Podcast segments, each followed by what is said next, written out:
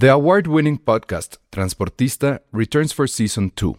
This time, we'll meet Beto Coral, who has lived his whole life in pursuit of one thing justice for his father, a police captain.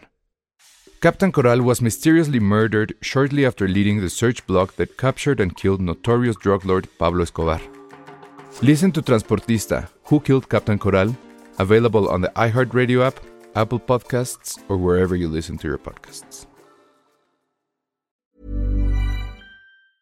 Hey, I'm Ryan Reynolds. Recently, I asked Mint Mobile's legal team if big wireless companies are allowed to raise prices due to inflation. They said yes. And then when I asked if raising prices technically violates those onerous two year contracts, they said, What the f are you talking about, you insane Hollywood ass? F- So to recap, we're cutting the price of Mint Unlimited from $30 a month to just $15 a month. Give it a try at mintmobile.com slash switch. $45 upfront for three months plus taxes and fees. Promo for new customers for limited time. Unlimited more than 40 gigabytes per month. Slows. Full terms at mintmobile.com. Escuchas. Escuchas un podcast de Dixo. Escuchas Filmsteria con El Salón Rojo, Josué Corro y Penny Oliva. Por Dixo. La productora de podcast más importante en habla hispana. Hola a todos, bienvenidos a Filmsteria, el único podcast de cine que no lo sabemos, pero asumimos que nos contestó la hija de Stanley Kubrick. Pero ¿cómo, cómo que no lo sabemos? Pues Seguro sí lo sabemos. Pudo haber sido su hija, su sobrina. No. o sea, Se puede haber sido la sobrina de la señora esta, su hija, su becaria. No. no, no creo. No creo que maneje redes la señora. ¿Cómo por qué? Pero, o sea, ¿tú crees que tiene 80 años o qué? Ajá. Grande ya. Bueno, la foto no ayuda mucho, Sí. Pero, tampoco es una ancianita y que no sepa qué es Twitter. No, no, no. No nos contestó, Josué. Sí, créetela, créetela. Ajá, exacto. Yo digo que no fue ella. Sí, porque además sí le contestaba más gente. O sea, Ah. no. Sí. No te creas No, especial. pero sí, tampoco te creas especial. No, es que a partir de esa conversación le empezó a escribir la gente y, y sí empezó a responder. Que, que detonó todo que eh, literal como eh, abre el... Toma el llavero abuelita y enséñame tus, tus recuerdos. Se supone que se puso a escombrar en la casa y salieron un chorro de, de fotos. Ella me parece que trabajó en la producción de IY Shot y tenía fotos de. Ay, no me acuerdo cuál de rodaje, las. ¿no? Bueno- no de IY Shot, de otra. Eh, ¿No fue la de Barry Lyndon? Ándale. Sí. Y este, pues nada más, se enseñó una foto que efectivamente era una foto que no se había visto antes.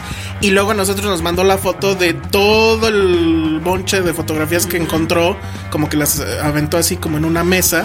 Para presumir. Ajá, y le preguntamos si las iba a. pues, la- las iba a compartir.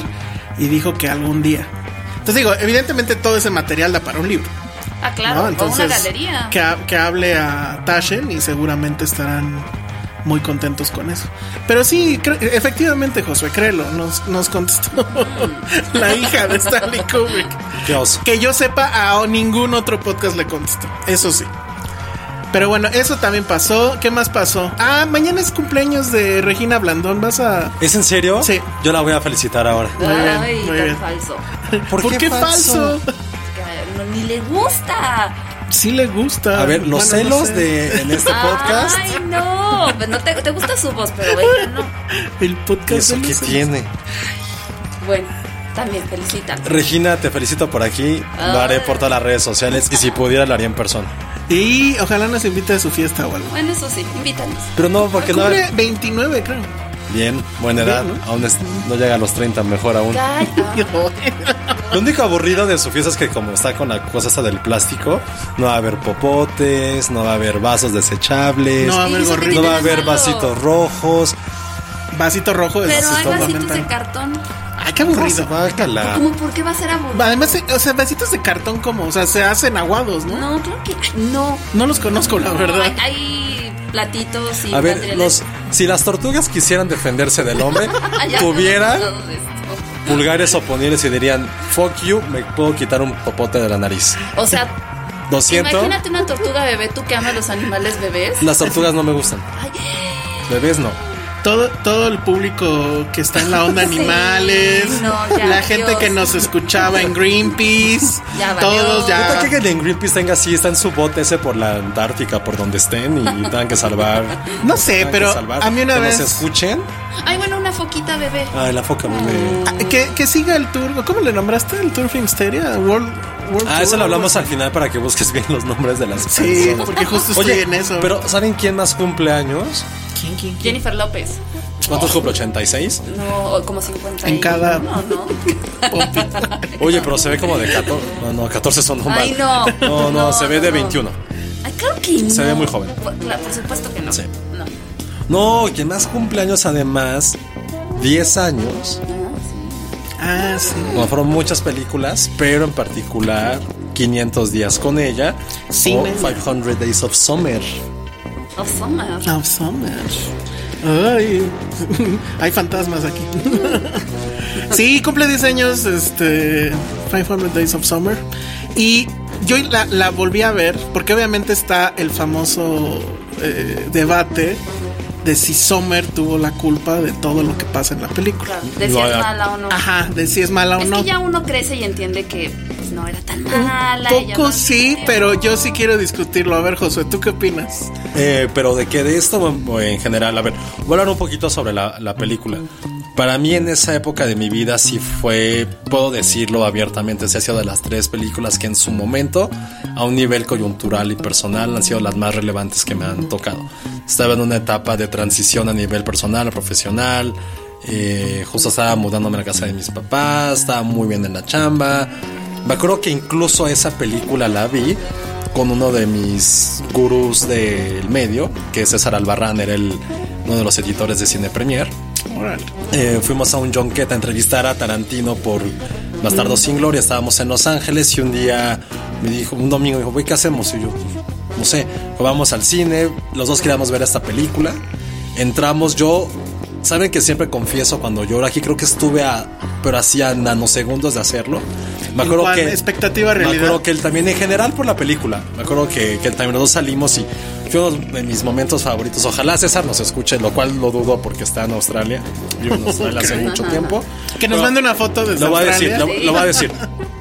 Me acuerdo que caminamos de Grove hasta nuestro hotel, el Four Seasons de Beverly Hills, que es una caminata como de 25 minutos, mames, media hora. sí, y toda la, la caminata de regreso estuvimos platicando sobre la película.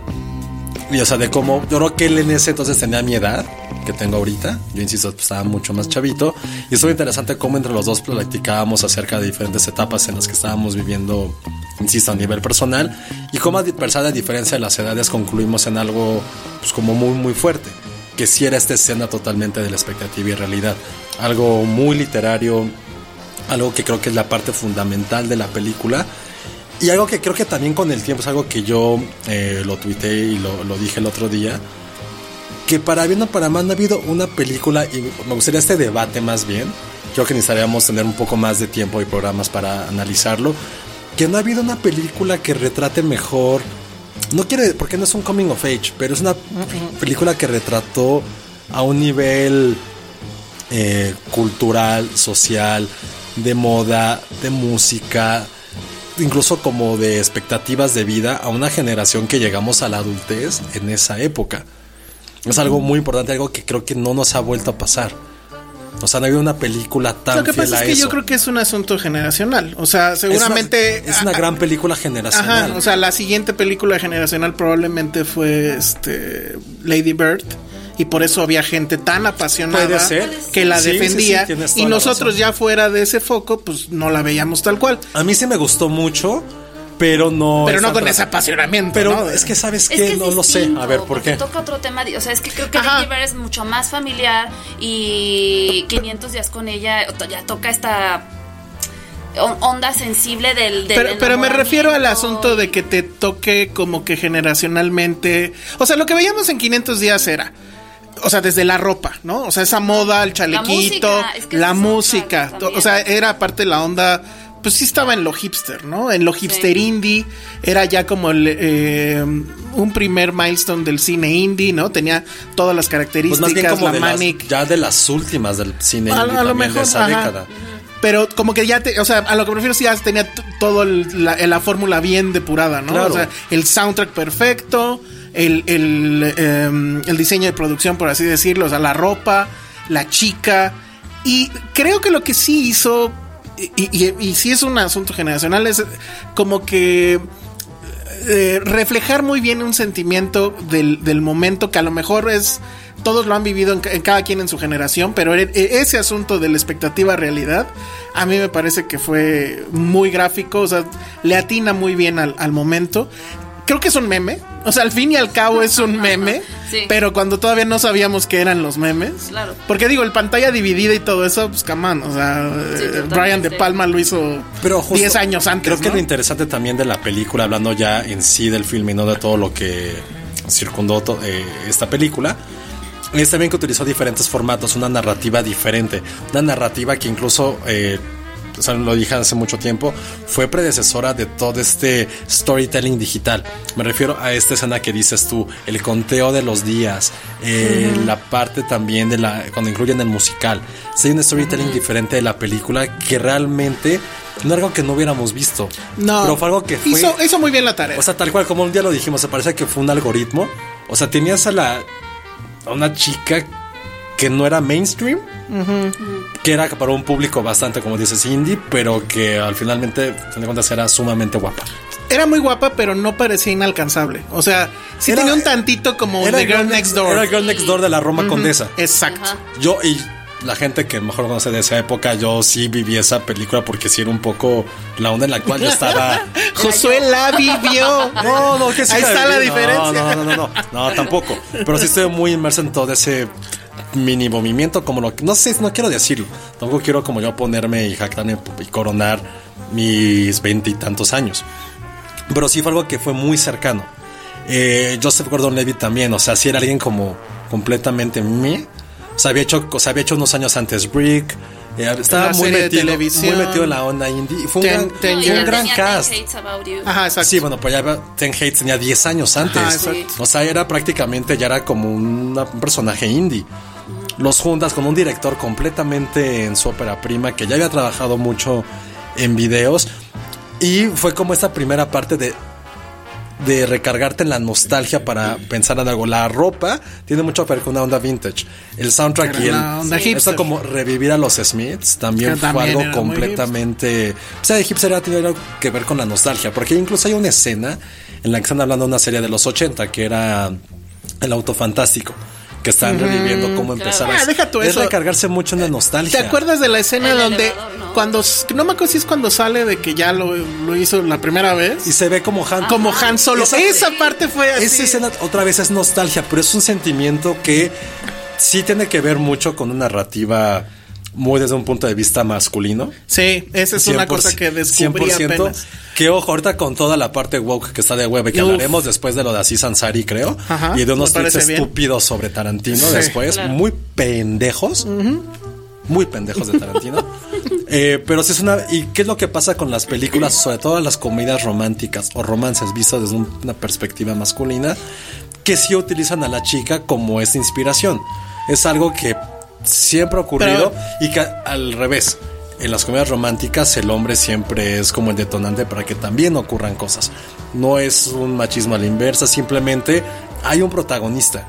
Claro, las mejores comedias románticas de la historia, por lo menos dos, que Sunny Hall y When Harry Met Sally, tienen mucho que ver con la perspectiva y el personaje femenino. Y además es que Pero no era el objetivo tampoco de 500 días. No sabemos. Es- a ver, nada más quiero quiero no alejarme del tema de eh, el asunto woke y demás. O sea, como que siempre la gran pregunta era si tuvo la culpa ella o no. ¿No? Como ¿La que era el de debate.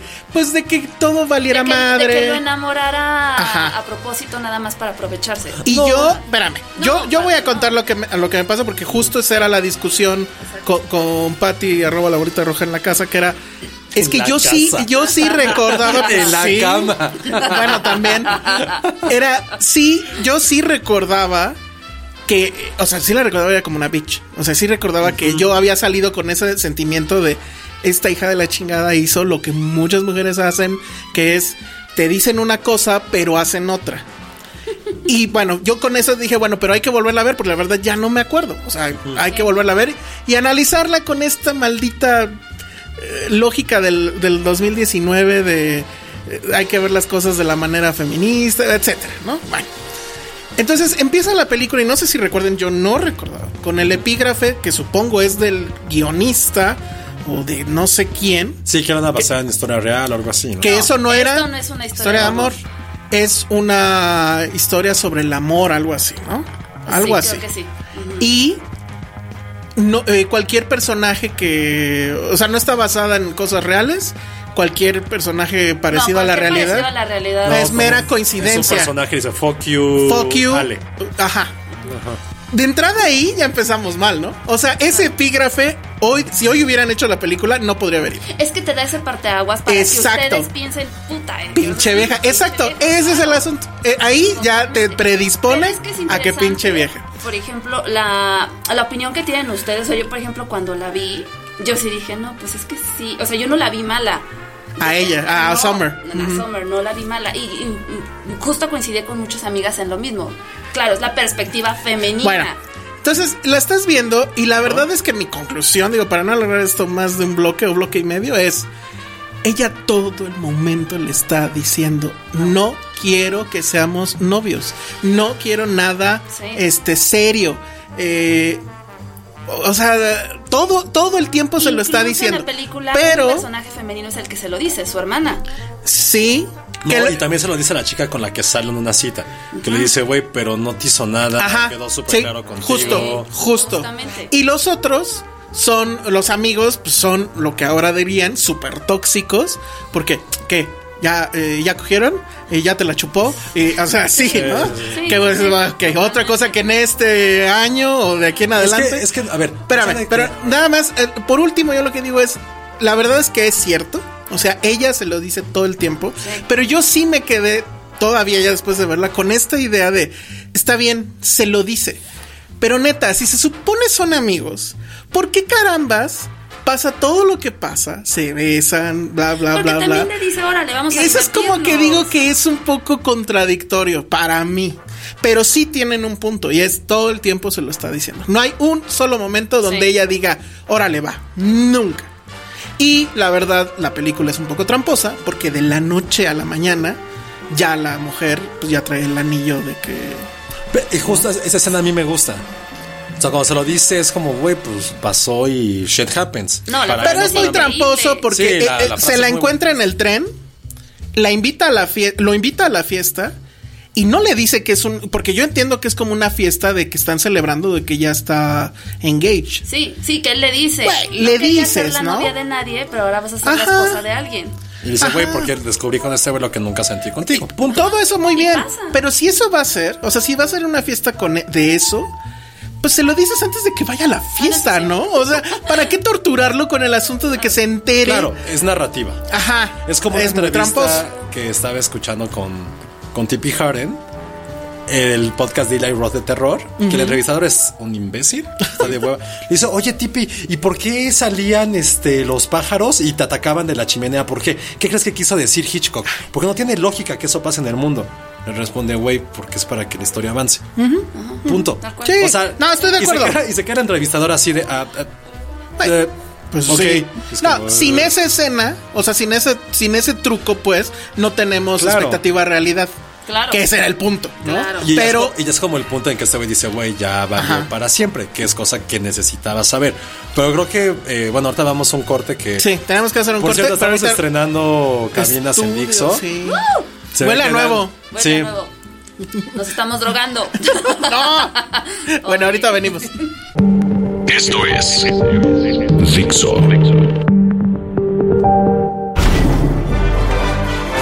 Estamos de regreso aquí en Filmsteria y seguimos hablando de 500 días eh, con ella o sin ella. Pero este, con ella, ¿verdad? Yo Sí, siempre digo sin ella. Que justo lo tuiteamos eh, eh, el día o el día siguiente que se cumplieron esos 10 años. Y, este, y preguntábamos si ya la habíamos superado. Y la gran mayoría de los tweets decía, no, no la hemos superado. No, y creo que nadie la supera porque es de las pocas películas con las cuales te logras identificar en cualquier caso. Y si no eres tú, por lo menos conocemos a alguien que ha vivido esa historia. Es una historia que hace una gran película. No estoy hablando de su trascendencia, insisto, que sí es la mejor, que sí walk, pero que hace una buena película y que 10 años después la sigamos hablando y probablemente en otros 10 siga pasando. Sobre todo me refiero mucho a comedias románticas, es por esa universalidad de los personajes y de las temáticas. Todos hemos sido Sommer, todos hemos sido Tom, todos hemos sido, sido el amigo o la hermana o el jefe idiota y todos hemos sido algún personaje en la película. Y eso es como, como otro elemento clave. Y que ahorita me puse a revisar rápido. No creo que haya otra comedia romántica. Maybe La La Land. Que se le acerca a esta construcción de una relación fallida por cosas que no logramos comprender y que nos duelen por Bueno, la cercanía. sí. Annie claro. Hall. No, no, a ver, hablo de No, los no, últimos no, de 10 Ah, Eso bueno, de las últimas no. Sí. Estoy de acuerdo. Yo me identifico en lo personal mucho más con 500 Days que con Annie Hall. No, ya me identifico. Yo con con Annie Hall Hall. no soporto ver a Diane Keaton vestida así, lo siento. Ay. No, no, neta lo digo, no la soporto, no ¿Por la, la, la quiero golpear, no la soporto. Se ve increíble. Yo no puedo con ella, no puedo la, con la ese look generación andrógino. hipster Perdón, no la, puedo. la retomó como ídola Bueno, fashion. Ah, pero los hipsters de provincia, güey, no que los cálmate. No, es neta. No, es súper neta, nada. hipsters de provincia. No, y su, y su estilo es increíble. No, bueno, ese es, pero- ese, ese es Bueno, pero hasta se ageless. casó con ese estilo. Ese ¿Cuántos es ageless? ¿eh? Oye, y Diane Keaton, no lo dijimos en Poms, que bien se ve como abuela, ¿eh? O sea, no, ojalá todo el mundo envejeciera como Diane Keaton. Envejeciéramos sí. así. Eh, está muy cabrón, pero bueno, entonces, creo que aparte, o sea, llevamos 10 años sin una comedia romántica que pueda definir, más allá de lo que contamos, una generación que nos haga hablar tanto. Una comedia romántica me refiero de oh, chico, chicas se enamoran, tienen pedos. y Híjole, no sé. y la- hay un o sea, creo que no fue tan icónica, pero a mí sí me gustó mucho y sí la sigo recordando, la de Kumail. Porque bueno, aparte fue Ah, su historia. Yo ya la volví a ver y ya se me hizo súper, súper, súper forzada muchas cosas. Igual, de Pero pues es- pero ahí como te quejas y sí le pasó. Ah, bueno, no, no le pasó ¿No? per se, pero bueno, pero preguntemos, Ah, sí, o sea, ajá. Ale que nunca estuvo en esa conversación, Big Sick, ¿qué opinas de ella? No lo vi. No. Está, punto. Sí, no, no ¿Qué lo vi. pasó con 500 días que Sí, todo, todo el mundo lo- Yo Creo que podría ser en este caso con mi Bayuni. sí, pero no es comedia. total, No, total. pero no, no, en- no Como- en el aspecto de comedia, sino en, en ese identificación que tienes, porque, o sea, apartamos desde que son Sí. comedias románticas que no tienen un final feliz, entre comillas, ¿no? ¿Cuál sería mi argumento por el cual si es probablemente de esta década es el romance más relevante? Por mucho entre sí La La Land lo pondría. ¿Cuál a lo mejor diría que es el único pero desde una perspectiva de lo que estamos hablando generacionalmente que estaba ambientada en los 80? Ese sería mi único claro. y que si era en esta parte demasiado irreal de la campiña, Súper de super pre hipster también, que tiene 500 Annie Hall que son muy cercanas, son urbanas, Pero- son gente entre comillas comunes y corrientes. Pero fíjate que las tres sí tienen este asunto que o sea, es muy exagerado sí. el, el hedonismo por el estar ahí en la campiña, etcétera. Pero las tres tienen esta que los personajes tienen un hambre cultural cabrona. Sí. Sí. O sea, los tres eh, eh, tienen libros, leen, discuten al respecto, Claro. ven películas. Que eso es la comedia romántica indie Ajá, por excelencia. El este Manic Pixie Dream. Girls es lo máximo que ocurrió en los Que, últimos se, 19 que, años. que- que la gran frase ahí era, ¿no? Porque le gusten las mismas mierdas que a ti. Exacto. Sí, sí. Quiere decir algo. Pero sí, o sea, creo que para a lo mejor concluir esto es que sí, no había ninguna otra comedia romántica que pueda igualarle. Y recorta lo que dice Ale, esa no la vio. Está bien. Porque todo el mundo de nuestra generación la vio. Y yo recuerdo mucho porque me peleé con Fox en esa época. De que el único güey que le importaba su pinche película era yo. Es ahí con mi ex. Con, con el presidente se peleó. con mi extinta, con mi extinta revista en la que trabajaba de la Ciudad de México, güey, le hicimos ruido, ruido, ruido, ruido. Y la verdad sí fue como un rumor de boca a boca porque llegó muy chiquita, muy, muy chiquita. Y al final, ¿qué fue lo que ocurrió? Que todo el mundo la vio porque era como, oye, esta película, ¿qué tal, tal, tal? Esos pequeños casos de éxito de un rumor de boca en boca para que la gente viera la película. Ahora, tú que la volviste a ver, no sé cómo envejecido. No a un nivel Yo temático, que- pero hasta, digo, lo de ¿Estético? soundtracks, estético. No, no sigue sé. funcionando perfecto. De hecho, yo no sabía que eso de ir a hacer tonterías a la IKEA se volvió un trending. Ah, yo no sabía. Está, está, Está bueno. muy está cagado. padrísimo. Ajá. Y también es eso. Podemos hacerlo ahora que venga IKEA a México, amigos. Ay, no, ya- O sea, también como ese product placement también está muy bien colocado. Sí, sí. No, y, y digo, y a mí Sí, lo que no me- es descarado. También la parte de los karaokes. Ah, claro. O sea, también sí se me dio un momento, no quiero decir que súper trascendente, pero sí fue como, güey, hagamos los karaoke school. Cosa que después pasó en una película que se llama Duets, que también era de eso, pero creo que la trascendencia de esta película a sus 10 años, esto es lo que hemos platicado, es la última o la gran película generacional. Ojalá, Lady Bird creo que sí podría entrar en ese rubro. Pero digo, Lady Pero por el tema generacional años. nada más y por el apasionamiento, yo diría. No, no tiene las mismas características. No, pero Estaba sí tiene que ver. pensando- También creo, no sé si ya por la edad. Lost in Translation no es comedia tan bueno. Pero es tantito. que ya, ya también es vieja. Es más vieja que. Es 2003. Ajá. No, ya no. O sea, y sí, Pero, pero, eso sí, está en la misma. Creo que compite en la misma cancha. El asunto tal vez es que, como el romance es con un adulto. Es, eso es a lo que llegamos. Es eso. Sí. O sea, a lo mejor en, la- en, es- en ese rango de edades, pues sí, creo que solamente Call Me By Your Name, La La Land o Lady Bird. Pero Lady Bird no es un romance tal cual, pero sí pondría en primer lugar, o sea, de los últimos 10 años, sí 500, La La Land por ahí. La La Land yo creo que sería la sí o siguiente. sí. La La Land debería ser la siguiente. A mí me gusta un, mucho, pero tampoco fue como tan trascendencia. Estoy usando muchísimo la palabra trascendencia, perdón. Pero About Time. Me gusta mucho como película, mucho, mucho, mucho. Pero es, creo que demasiado británica. Utiliza Ah, la parte de sci-fi, lo cual hace, repito, un poco irreal. Yo la vi, ya me- yo hace la, la primera vez que la vi, la odié. Nos hace falta Y no comedias románticas, ¿eh? O sea, ahorita haciendo un, Sí. un listado. Pues sí, porque no se me ocurre ninguna. ahorita. A mí también me gusta mucho bueno. Silver Linings. Mucho, Ay, mucho, sí, mucho. a mí también me no. Pero. Ah, el no, le romance falta no, no. mucho, le falta mucho. No, pero justo, no hay identificación. Exacto, justo lo que te iba a decir. O sea, no, no es cool. O sea, ¿qué tiene que tener una comedia romántica para identificarte que los personajes son cool?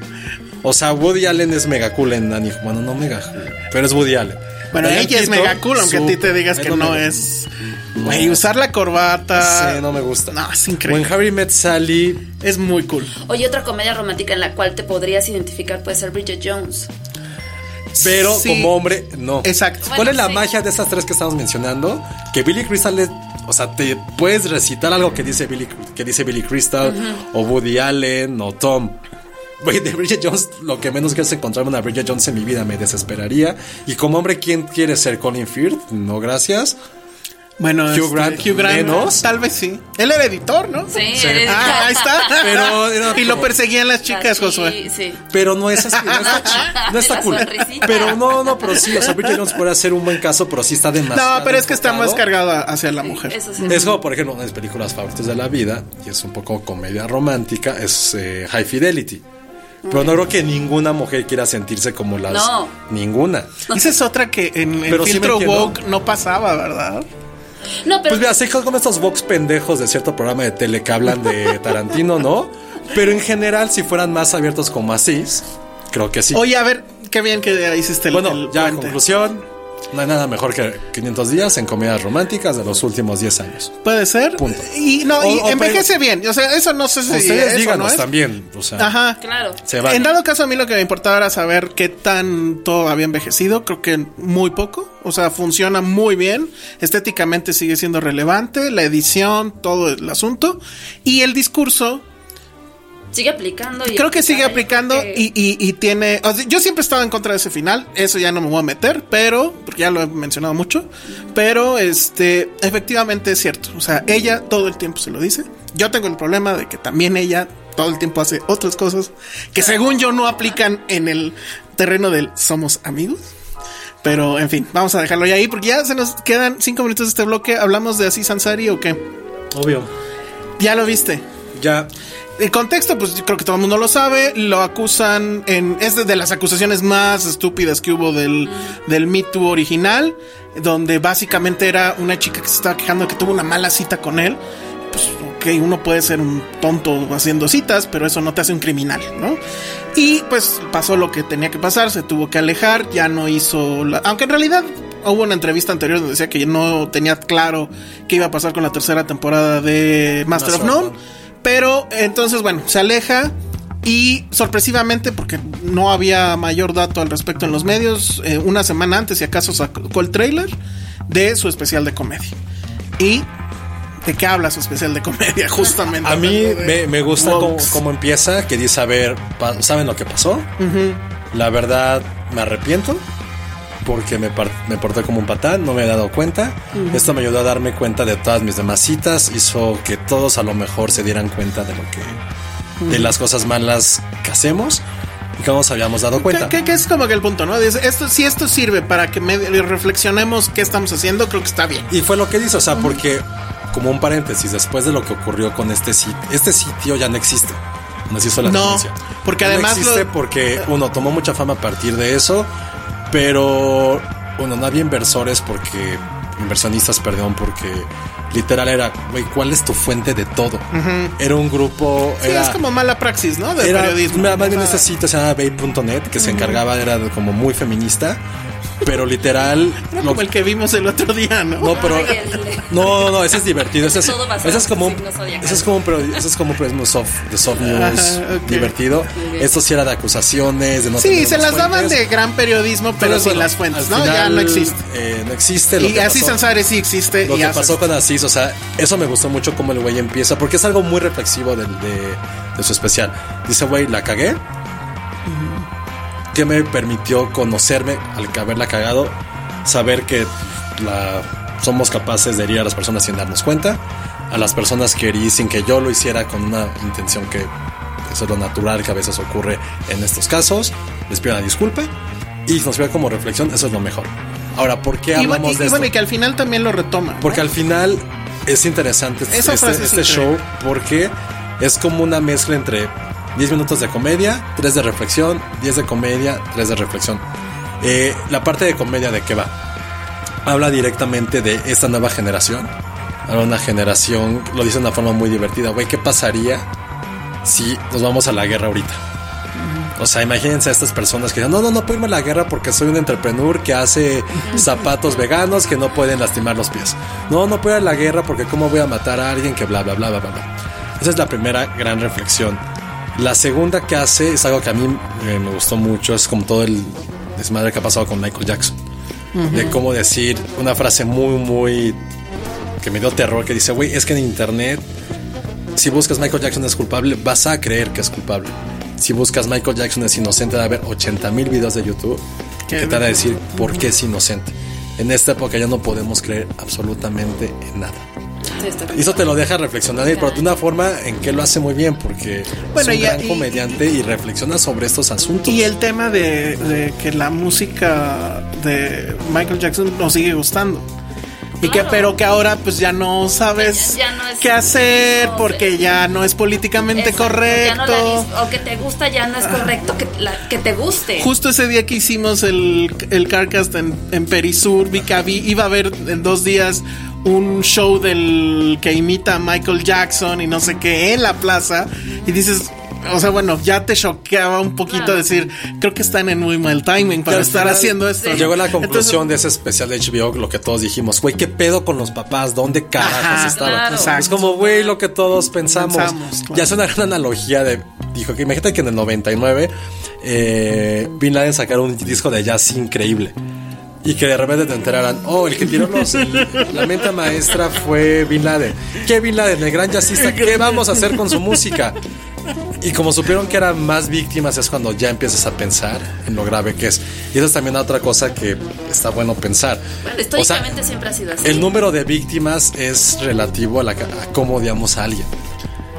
También. Y fue así Pero como, bueno. mierda, ¿qué pedo con esta Tenemos, sociedad? tenemos que hacer una pausa y ahorita volvemos para hablar de el, ¿cómo le llama? El medidor de Ah, ser buenas personas, algo así. Ahorita regresamos. Escuchas un podcast de. De Dixo. Hola, estamos de regreso. Muy mal regreso. Y bueno, si pensábamos que Penny se tenía el Razzie Award por los peores regresos, llegó Al y le dijo, güey, eso es como se hacen mal las cosas. Es que me critican, quise hacerlo sencillo. Bueno, hay un momento en el Ah, que- por cierto, paréntesis, Penny no está Ah, porque sí. está en Los Ángeles. Pero no podemos decir por- Fue a una entrevista, que no, no, no podemos decir cuál, pero lo que nos comentó en el grupo... Odié, odié eso porque la verdad yo le propuse que No. habláramos al respecto con tamales y no quiso. Pero Pero la revelación que nos dijo fue sí, así de nos dio una revelación. ¿Qué podemos decir? No podemos decir nada, ¿verdad? No. Ni siquiera. No, pero ni lo que siquiera que, es, parece. que es algo que le tiene mucho. La gente se- va a volverse loca y va a perder sus cabezas al saber que actor es mejor que otro. Eso es todo. Sí, digamos, sí, ya, no vamos a hacer nada. sí. La gente va a volar. Pero sí, todo, todo indica, todo indica que va a ser una revolución eso. Entonces, bueno, Bueno. envidio mucho a Penny porque está allá y vio eso que vio. Yo no. No tampoco porque Yo la. no. Pero la vamos a ver en otro festival. ¿Tú? Todos. Ay, sí. Muy bien, bueno, a ver, hay un momento y que creo que es el momento más genial de eh, el especial de comedia de Sansari, que además, véanlo, dura una hora y veinte a lo más, ¿no? O menos. No, menos, menos. Como una hora a lo mejor. Que dice que eh, esta generación o este 2019, todos andamos que pareciera que traemos un contador de cosas que decimos woke, ¿no? O sea, que lo de Como los medidor, popotes, ajá. como un medidor. Y como lo de los popotes, ¿no? Y entonces te da puntos. Y, y si dices algo que no es racista o apuntas a alguien que sí está siendo racista y tú no, te da más puntos. Y bla, bla, bla. Y bueno, Como en este capítulo de Black Mirror en el cual era como Justo me acordé de eso. más. Yo tendría menos 40 mil, evidentemente. Aunque no soy muy correct- eh, políticamente correcto. Pero, eh, bueno, de eso habla también el especial de Asís. Pero algo que me gusta mucho de este comediante es que habla acerca de las angustias en sus dos especiales que va viviendo a ciertas épocas de su vida. O sea, hace unos cinco años hablaba acerca de la pareja, de que ya estaba siendo como un adulto responsable, bla, bla, bla. Todo esto lo transfirió directamente a Master of None. Ahora, ¿cuál fue su reflexión de esta de este especial? Lo cual a mí se me hizo devastador porque también me identifiqué mucho. Que dijo, a ver, todos los que no viven con sus papás y todos, no, pues casi todos. Aquellos cuando, cada cuando ves a tus papás, como en mi caso, una vez al mes. Y dijo, bueno, hay como una estadística que tus papás eh, se van a morir en 20 años. Entonces piénsalo, te quedan 60 veces de volver a ver a tus papás. Madres. Y es como de, güey, neta, ¿y qué pasa en estas visitas? Y lo describió perfectamente. Durante 4 o 5 horas o 2 o 3 días, o sea, un fin de semana, viernes y sábado es como, o sea, se ve viendo en el la celular, tele, van a comer la chingada. Y el último día es como, güey, pues, ¿cómo estás? Y tú, bien, todo chido. Es como, bueno, nos vemos el próximo mes.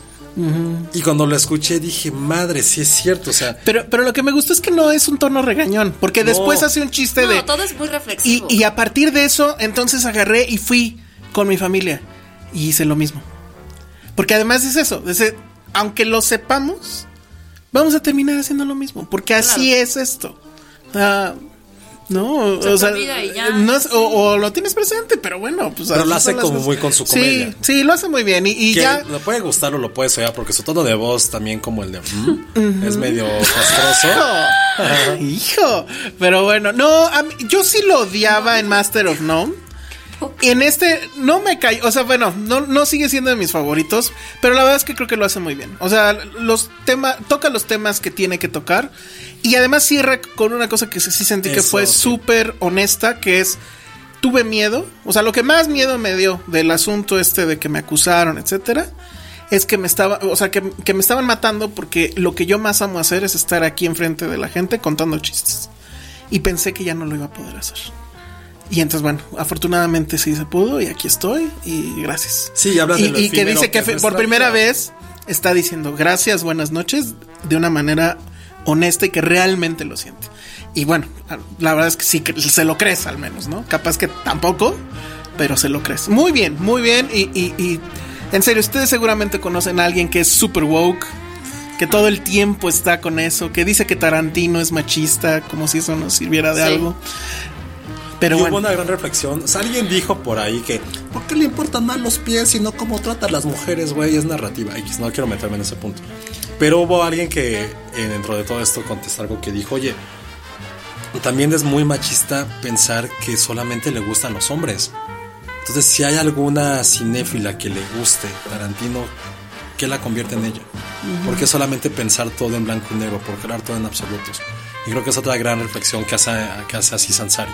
¿Por qué eres blanco o eres negro? ¿Por qué no puede haber un punto intermedio? ¿Por qué nos vuelve una sociedad en la cual es muy fácil juzgar? sin ponernos a reflexionar qué hay de por medio, por qué hay, más allá de por qué se toman decisiones, por qué puedes estar balanceándote entre, entre dos opiniones distintas. Que eso es lo que al final construye una crítica, construye una sociedad y construye la cultura del mundo. Ay, se basa es- en dos, sí, dos sí, sí. ideas contrapuestas en la historia del mundo. Y- y- no mames los pies de Tarantino. creo, que muy- y creo que es muy sencillo. Hay personajes misóginos, machistas, etcétera, y hay películas machistas, misóginas, etcétera. Estas últimas, por ejemplo, si quieren saber ejemplos, vayan a ver la cartelera de cine mexicano y casi todas las comedias románticas que abundan estos últimos años son eso. Pero que en un en una película salga un personaje misógino no hace a la película forzosamente Ni al director, igual ni al ni al actor. director. ¿No? Entonces, bueno, y todo este tema de que ahora si te gusta Tarantino, entonces estás en contra de la mujer, o si te gusta Woody Allen, ah, entonces eres un pedófilo. Eso es una soberana estupidez. Pero bueno, en el tiempo que queda, que no sé cuánto es, vamos a preguntarle a nuestro experto gourmet de la mesa, que es Josué. entre ¿cuáles- muchas otras cosas. ¿Cuáles son Eh. los mejores tacos al pastor de la ciudad? ¿Por qué? Porque Netflix sacó una Hablando serie. de voces castrosas. Hijo, dos veces en un no, solo. Bueno, no, ya, por pero Asís. tiene razón. No, por Asís. Ajá, ya no, sé. No, lo dije por Asís. Crónicas del taco. Crónicas del taco. No. Que, que es una idea como Ah, que claro. súper. Súper clásica de. Es como de alumno de, de cine, ¿no? Uno Primera de mis- idea de alumno Uno de, de, mis cine. primeros editores y también uno de mis grandes maestros de, de esta profesión, Felipe, una vez me dijo, o sea, platicando así como con los chavos que éramos nosotros, me dijo, güey, estoy hasta la madre de que gente de su edad, siempre que quiere colaborar en esta revista que empezaba con Chi, que ¿Quieres acababa ser? en Chango casi, siempre son dos cosas que nos proponen. Una, las prostitutas de la Merced. Exacto, exacto. Y la segunda, los mejores tacos. tacos, sí. Y siempre fue así, por favor, los primeros que nos lleguen con esas propuestas nos mandan al diablo. Cosa que ahora ya me tocó estar del otro lado y no era mentira. Sí, los tacos siempre alguien que quiere colaborar por primera vez. Es lo que quieren Tacos. hacer. Oh, ta- ta- tacos y prostitutas. Deberías de poner un lugar que se llame tacos y prostitutas. Y yo creo que pegaría muy bien. Pero bueno, el chiste es que está esta serie. La verdad es que pues ya estás ahí en Netflix. Los tacos están en nuestro corazón y pues, yo sí le di play. Sí. Vi como tres o cuatro capítulos. Lo primero que efectivamente es de estudiante. Ah, ¿qué tal si los tacos son los que narran la historia? Y entonces como el del pastor es, es taco Es chilango, chilango. entonces habla así, ya sabes, acá está, acá está, así como Josué, exactamente. Así es el taco al pastor, que nunca te falla, que aquí está contigo y no sé qué. Por Dios, o sea, eso me hizo a mí Sí, es, es- odiar el asunto. Sí. Está muy bien hecha, está bien producida, sale gente que en teoría sabe. Sí. Tú debes de conocerlos. Sí, sí, sí, más. sale muy buen amigo. Saludos al buen Peter. Ajá. Eh, Pedro Reyes que sale ahí en varios capítulos. Ahora, eh, creo que la idea es muy buena. Hay algo que a mí, más allá de lo de los tacos que hablen, algo que a mí no me encantó de los primeros tres capítulos, que realmente fue los que vi ya no, no Sí. me encantó, es que jamás entendí de qué trataba. Sí. O, sea, como si va a que- ser una, una guía de los tacos, está increíble, muy buena idea. Si va a ser la historia de los tacos, También su relevancia bien. cultural, está bien. Pero no puedes jugar en tantas canchas al mismo tiempo. Sí, Cosa- y de repente, por ejemplo, por más de que eran esos grandes expertos hablando, güey, yo un montón no los quería escuchar. Quería ver al taco. Evidentemente no, había no hay forma de cagarla al presentar tacos de una manera audiovisual estética. No hay forma.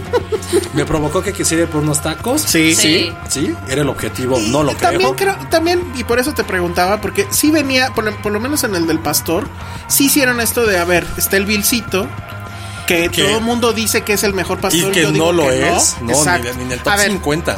entonces, a ver, ¿cuál es el mejor taco al pastor? Sí lo ciudad? mencionan, pero se enfocan más en su vecino.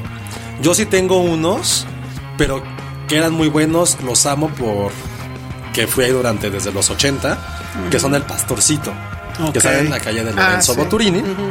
Ah, sí, también. Pero ahí les va una pequeña historia tétrica, trágica que me contó Julio, alguien de mi equipo, que es el que siempre sabe todos los chismes y es muy, muy, muy, Ojalá un día venga porque es muy experto en Star Wars. Un día me dijo, tú no eres tan fan de Star Wars y yo, ¿por? No leíste que en el cómic bla, bla, bla, bla, bla, bla. Ah, y en la no, miniserie yo, ay, Julio, bye. Ajá. Así de- o sea, su Sí, mayor no, máximo de la vida es Atsuka, Atsuka. Ahsoka. Esa, así de... ¿Por qué sabes eso? No, es famosa, pero él sí era la súper clavado. no idea. Pero a ver, tacos. Bueno, Entonces, desde él vive por ahí. Bueno, a ver, les platico. Son unos tacos que estaban en una esquina al principio. A finales de los 90 eran tan cabrones que crecieron muchísimo, que compraron casi. es lo de los. Boturini, ¿no? Sí. Ajá. El dueño es Don Ray. Que no es el que sale en el- No, No. el dueño es Don Ray. Es un. Entre mis amigos y mi familia le decíamos el bronco, el choche, perdón. Porque si es un Ah, gordito norteño, con Ajá. su bigotito, un sombrero, chaparrito, parecía choche. Y él siempre estaba vigilando los tacos, siempre. Y ya un momento yo la sodaba de la mano, que para mí era mi máxima, Don Ray, Don Ray. Después cuenta las leyendas urbanas que algo pasó trágico. Era un señor con mucho dinero, de comercio, algo pasó. De repente el pastorcito dejó de existir y todos sus 40 mil locales se dividieron en varios de la zona. Algo, o sea, sí. O sea, fue como de la mafia, ¿no? no, algo más feo, no, no, fue de inseguridad. Ya, me- ya me lo imagino. Bueno, de sí, pero, pero que Sí. se hayan dividido es Sí, como pues, se cuando. dividió. Ajá. Y perdió el sabor que tenía. Ahorita ya regresó Don Ray a su puestecito original en la mera esquina. Siguen siendo ricos, pero desde el momento en que se dividieron, lo perdieron. Pero para mí son los más ricos y no hay una tradición. Si algún día, bueno, sí voy a morirme, evidentemente. Pero el día que muera, sí me gustaría que hicieran como esa ruta de ir a un concierto y después de ir a comer, a cenar tacos, que era lo que hacía yo con mis amigos de la prep. Sí. Sí, sí, sí. Bueno, Entonces, lo escucharon aquí, ¿eh? es como que a todos mis amigos que he conocido de provincia siempre los he llevado a los Boturini. Sí. Para mí son los mejores. Lo mencionan en los en las crónicas del taco. Por ejemplo, el de carnitas, que es algo fuera de la ciudad, algo que es mucho más cultural de, una- de un estado como, como Michoacán. Michoacán. Pues está más padre porque tiene mucho más historia como de arraigo, de re- revisar realmente a la gente que crea los tacos. Creo que incluso es el que tiene menos entrevistas, Ajá. por lo cual creo que me gusta Pero a- más. A, mí me gusta más el de los tacos de canasta por esta mujer También. o. Ah, Tal claro, cual. También. Lady Tacos de Canasta, que yo no sabía de su existencia. ¿Sabes qué? Siento que, por- al menos en el primer capítulo, los tacos dejan de ser protagonistas. Ajá. Y se enfocan, o sea, yo es lo que le decía a Josué cuando, cuando vi el primer capítulo, que ¿cómo, cómo se llama el restaurante el vecinito? El vecino de... ¿Del Vilcito? de- ¿O ¿Los güeros? Los güeros. O sea, como media hora es los güeros, los güeros, los güeros, los güeros, los güeros. Y creo que ya, o sea, ni, deja de ser siquiera una guía, porque ya no, ya no te están hablando de qué otros locales son famosos y por qué, sino que se enfocan solo en eso. Y hablan más como de mi papá se levanta a tal hora y hacemos tal. Y, o sea, y es más ellos y las entrevistas que el taco per se. Voy a decir algo muy feo. Siento que es una serie creada para la gente de Netflix que trabaja en Los Ángeles. De Sí. decir, sí, miren. es, un, es, Sí. un tu- es una guía de turistas. No, Sí. exacto. Sí. O sea, la siento que completamente. como este de Made in México, ¿se acuerdan de esta serie? Un poquito, este es Made in Tacos. La Que historia es está para- padre, Que es pero- para los extranjeros que para los extranjeros, para los mexicanos que viven en el extranjero y suena que lejos estoy de la tierra Sí, que nací. sí, sí. Se me hizo que es para ellos. Sí. O sea, todos mis contactos que viven allá en, fuera de México estaban de, güey, los tacos y los comentarios que querían hacer de sus amigos del trabajo que eran como, wow, ese es tu país increíble. Si era así como, sec, faltaba que dijera Sectur. Pero para nosotros que lo vivimos el día a día, Con eso que nos quedemos. A ver, pero a ver, rápido. hablando del extranjero. Tus, tus, este, tus tacos al pastor favoritos. Mis tacos al pastor. Rápido, rápido. Ay, es que yo sí iba a los güeros. Ay, ay, en Yo le sigo siendo fiel al charco. Ya sé que van a decir que es- son tacos fifís, que ahí mataron a Paco, pero. Pero son muy caros. son- pues sí, pero sí están muy buenos. La verdad es que no. Yo no soy tan fan, si todavía no es Fifi, el califa lo tengo en mi corazón. Bueno, ah, pero eso los- sí es. Ese es puro sentimentalismo, ¿Los ¿eh? que fuimos que eran los cotorros? Los- Ah, los, pericos, en la Narvarte. Son súper chacas. ¿Pero qué? Cuestan como 12 pesos. Están baratísimos y, son, ri- y sí son ricos. Y hace Y no die- nos enfermamos. Ya hace 10 años costaban un pecho. Los arbolitos que están enfrente de Televisa San Ángel. esos. Ah, que Ah, según tú están claro, ricos, claro. pero. Sí. Díganos cuáles son sus tacos ¿Cuáles favoritos. son sus Hagamos tacos una favoritos? crónica del taco Filmsteria. Ojalá una taquería eso. nos Sí. patrocinara, Ah, eso sería Y muy paréntesis, hablando de cómo esta parte gourmet, ¿saben quién me preparó un trago hace unos días? Ah, Ay. cierto, a ver, dos minutos, lo tiene que contar dos minutos rápido. Lo odiamos. Eh, Brian Cranston y Aaron Paul, mejor conocido como los de Breaking Bad. La serie que no vio Josué, No, que la odió, no, que no la odio, no la veo. Ay, hijo. No, no la veo. Resulta que como no pueden volver a trabajar juntos, ¿Por? porque ya no quieren. Porque, güey, ¿cómo quitas esa dupla? Bueno, O sea, ok. siempre, Yo siempre pensé que era un tema contractual, No, si siempre van a trabajar juntos, son como, ay, son los de Breaking Bad. Bueno, ¿qué ok, hacen? ya, ajá. Entonces dijeron, güey, ¿qué podemos hacer juntos? Pero que no sea. Pues, ¿qué tal que algo hacemos de- un chupe? ¿Qué tal que hacemos un mezcal? Va, sacaron su mezcal. Que Mira. bueno, es, en realidad es un mezcal de Oaxaca. O sea, sí, Sí, lo sí, dicen sí, acá. es de Oaxaca tal cual. Ahorita les digo. Se llama sabe. Dos Hombres. Dos hombres lo sacaron y vinieron aquí a presentarlo al 50 Mills del Four Seasons. Ajá. Que es el bar favorito de Josué. No, se va, lo saludan. Ajá. Sí, ahí sí me siento como casa. Como en casa. Saludo, gente de 50 Mills. Isra, Amaya. y saliendo se va al Boturini. No, están muy lejos. ah, no, se va al Califa de al Reforma. No, no, también me, se come muy bien en el 50 Mills. Págame 50 Mills. Ah, debería de patrocinarnos 50 mil. Ah, los voy a decir. Va, conste. Bueno, Bueno, pero a ver, y entonces. Entonces rápido empezó a crear sus, sus cócteles. No Pero sabía- sí los hacía Sí, él. no sabía hacerlos muy bien porque, o sea, con el shaker, o sea, hay como un cierto ritmo para hacerlo y él se lo hacía muy chafa. Ah. Y era así, y se veía muy nervioso. Güey, pero puedes Y le, presumir. Y le decía, es que no sé hasta cuándo dejar de agitarlo solo hasta que me duelen mis manos. como tiene hielo, un no sé si no son un shaker, se te enfría muy Sí, cabrón y se quema. Entonces lo hacía así como muy débil. Para, para él no le estaban cauchando los Sí, chicos sí, sí, 50 pero no, y neta, tipazo, habló con cada persona. Ah, sí, que ¿y contigo la habló? No conmigo, pero con Angie, que ya ha venido Ay, al ¿por podcast. qué? Hubiera Ella es, Angie. ella es súper, súper fan. Y sí ella es muy fan del mezcal y de Brian Cranston. Y de Breaking se- Bad, ella sí sabe y de se estuvieron series. platicando de Ah, no eso. como tú. No como otros. Y sí le platicó de oye, ¿por qué hiciste tu mezcal? Y cuéntame cómo fue. Entonces Ah, platicando muy buen rato, la neta. Qué y le dio, y le dio un manazo. Ah, Ella, bien. él. No, Brian Cranston a ella, porque dijo, no, espera, ahorita te voy a servir otro. Ah, bien. muy bien. hijo, y su mezcal mal. bastante, bastante rico, que es lo Sí, la, la envidio, la envidio. Qué Por ahí había una foto que te mandé. Ya sé.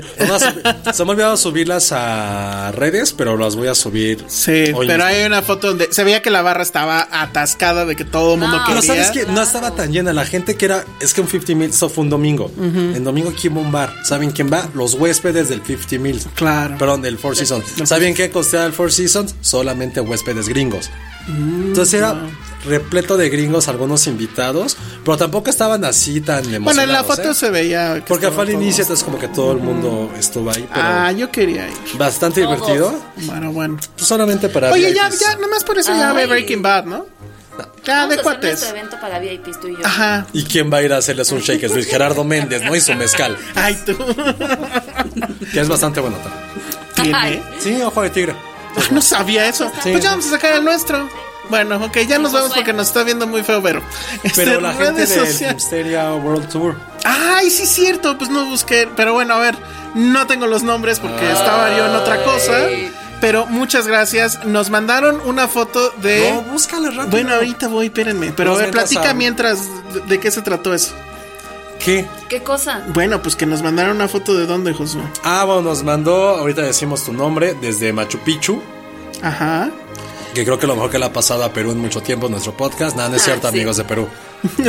No, agradecemos a, A la gente. A ver. Es el José Promedio, se llama Il, Ils Mandarin en, en Twitter. Nos mandó una foto que está en Machu Picchu y con el, en el celular trae el podcast de Filmsteria. Y luego, nuestro amigo que ya nos había escrito desde hace mucho Sí, tiempo, que está en Rusia y que nos escucha en Rusia, Narco. la verdad es que como que se ardió. Y mandó un mensaje diciendo, oigan, yo también los escucho desde acá, desde no sé cuándo. Y le dije, bueno, pues mándame la foto. Y este, y así fue. Marco Alexis Hernández nos mandó una foto desde la Plaza Roja, sosteniendo una hoja que dice. Mi pregunta de. Marco es por qué nunca nos invitó al mundial. Es Ah, cierto, cierto. Siempre le preguntamos Hola, eso. Marco. Entonces, en el World Tour de Filmsteria, si ustedes andan por cualquier lugar del mundo que no sea México, manden una foto con ya sea el nombre de Filmsteria o en el celular y nosotros les mandaremos nuestro agradecimiento porque si ya está- están ustedes en un lugar mejor, ¿no? Sí, ¿qué pueden, qué pueden querer de nosotros? ¿Qué pueden querer de nosotros? Ojo, podemos mandarles tacos que van a llegar así ya podridos. Sí. De canasta a lo mejor. Cuando vengan. Díganos qué quieren. Sí, ¿Quieren una salsita? no, es en serio. Unos digamos. aguacates, se los mandamos, no hay problema. O sea, ¿qué es lo que más es Bueno, aquí México? abajo de precio. sí, seguro. Bueno, ahora sí ya vámonos. Redes sociales, sale. Arroba Male Kasagi. Josué. Arroba Josué-Corro. Yo soy el Salón Rojo. Vayan a ver este. Pues Stuber, que está chistosa. Oye, y otra cosa antes de que nos corte Vero. Probablemente esta semana. Probablemente, muy probablemente. Entonces mejor no. Es mejor que lo corte Vero. Hácelo. Adiós. Dixo presentó Filmsteria con El Salón Rojo, Josué Corro y Penny Oliva. La producción de este podcast corrió a cargo de Federico del Moral. Coordinación. Coordinación. Verónica Hernández. Producción general. Dani Sadia. Hay que hablar mal de Penny aprovechando que no está. Siempre se acaban los dulces. Nunca nos trae nada de cuando se va al extranjero. Even when we're on a budget, we still deserve nice things. Quince is a place to scoop up stunning high-end goods for 50 to 80% less than similar brands. They have buttery soft cashmere sweaters starting at $50, luxurious Italian leather bags, and so much more. Plus, Quince only works with factories that use safe, ethical, and responsible manufacturing. Get the high-end goods you'll love without the high price tag with Quince. Go to quince.com slash style for free shipping and 365-day returns.